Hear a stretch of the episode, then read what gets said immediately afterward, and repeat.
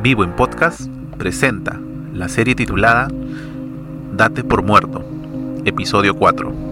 Déjalo, está muerto. Pablo nos habla del pasado. Por un lado afirma que los colosenses habían ya superado una etapa. Antes vivían en esos pecados. Antes eso era lo normal. Pablo nos quiere decir que no nos gloriemos al compararnos con aquellos que cometen estos pecados, porque nosotros también éramos así.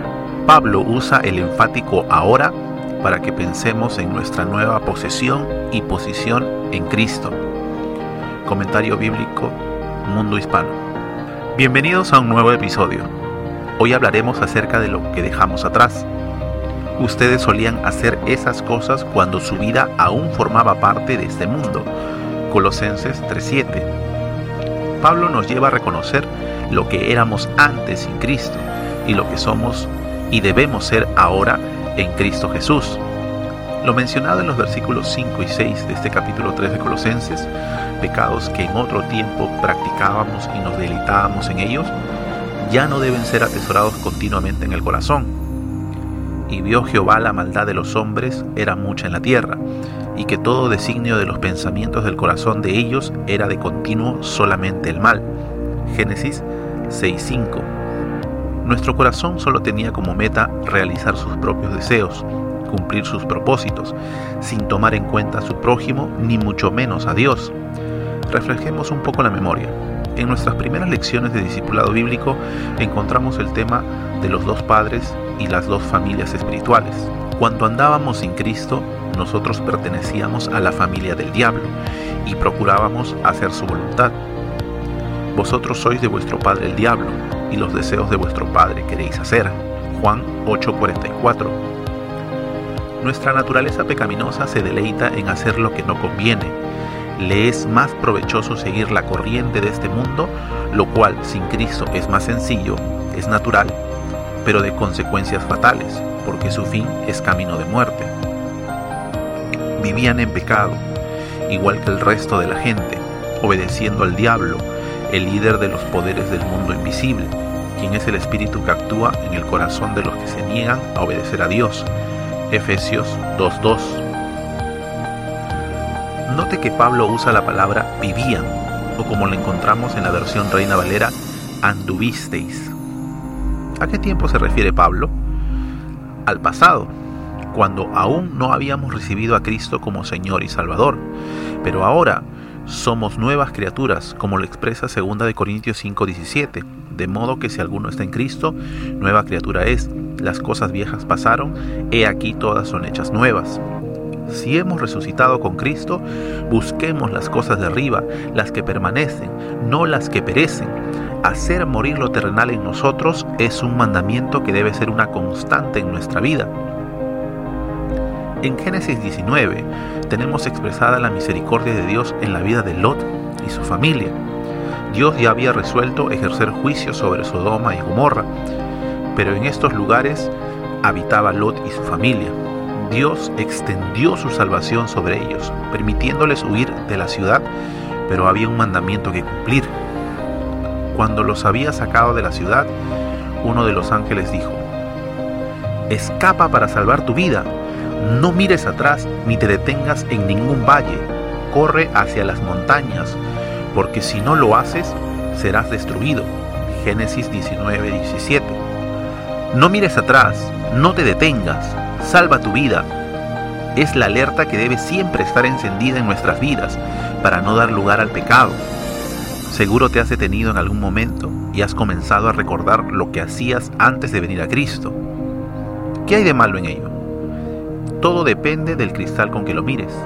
Ver tu pasado te puede llevar a dar gracias a Dios por su salvación obrada en tu vida, sacándote de la oscuridad en que vivías, engañado por Satanás. O te puede llevar a desear volver a tu vieja vida sin Cristo, donde a tu parecer eras feliz, pero yendo por el camino ancho que te llevaba a la perdición. En la historia de Lot, Dios extendió su misericordia y les permitió huir salvarse de su juicio, pero hubo quien no estuvo de acuerdo con lo ofrecido por Dios. Pero la mujer de Lot, que venía siguiéndole, miró hacia atrás, y allí mismo quedó convertida en una estatua de sal. Génesis 19:26. Un triste final para quien tuvo la oportunidad de salvarse. En Cristo nuestra salvación es segura, nada ni nadie nos puede arrebatar de la mano de Dios.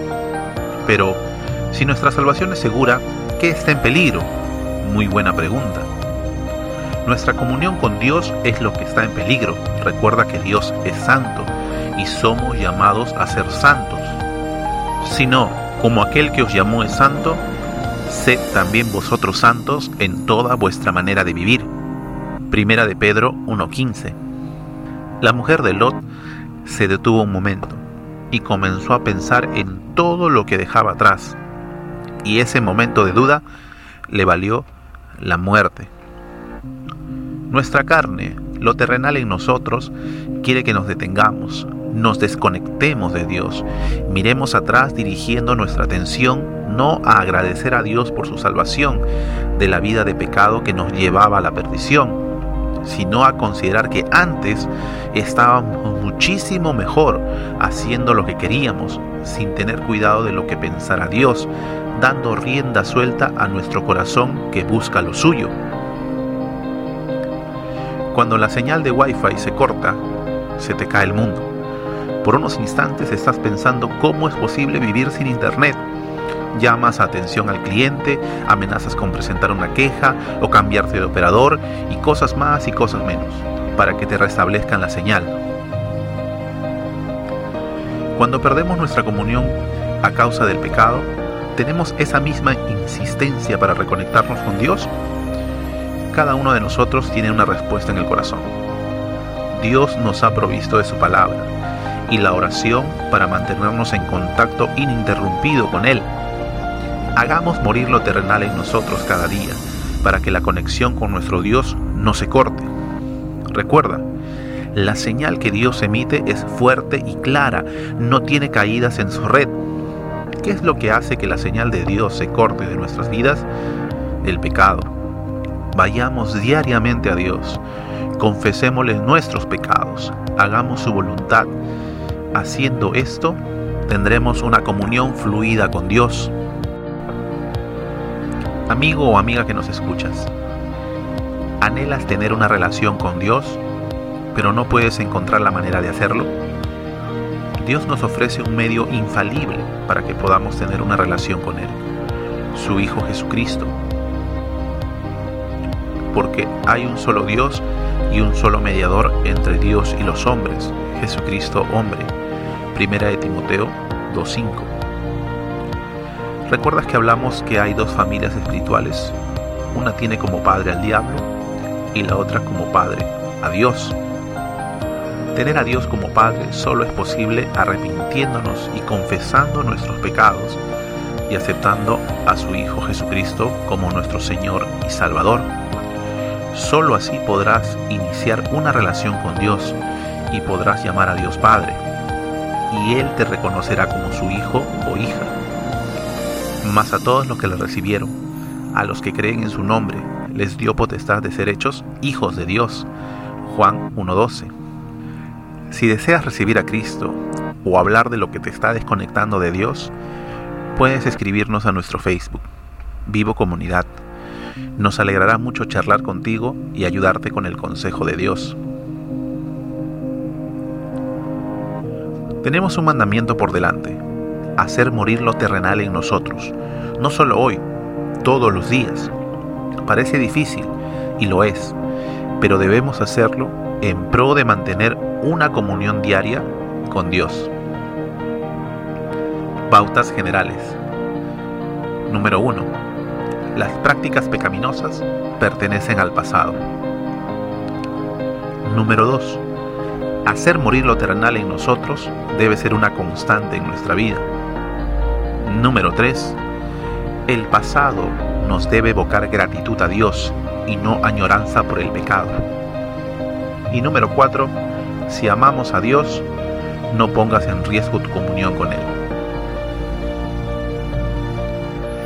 Gracias a Dios por este episodio y gracias a cada uno de ustedes por darse un tiempo y escucharnos.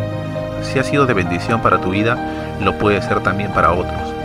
Te animamos a compartirlo con tus amigos y familiares. Gracias por ayudarnos a compartir la vida nueva que Dios ofrece en Cristo Jesús. Te animamos a que puedas escuchar nuestro próximo episodio. Puedes ir dando lectura a Colosenses 3 del 5 al 17. Vivo en Podcast presentó Déjalo, está muerto. Episodio 4. Esta es una producción de Vivo, comunidad de jóvenes. Dios te bendiga.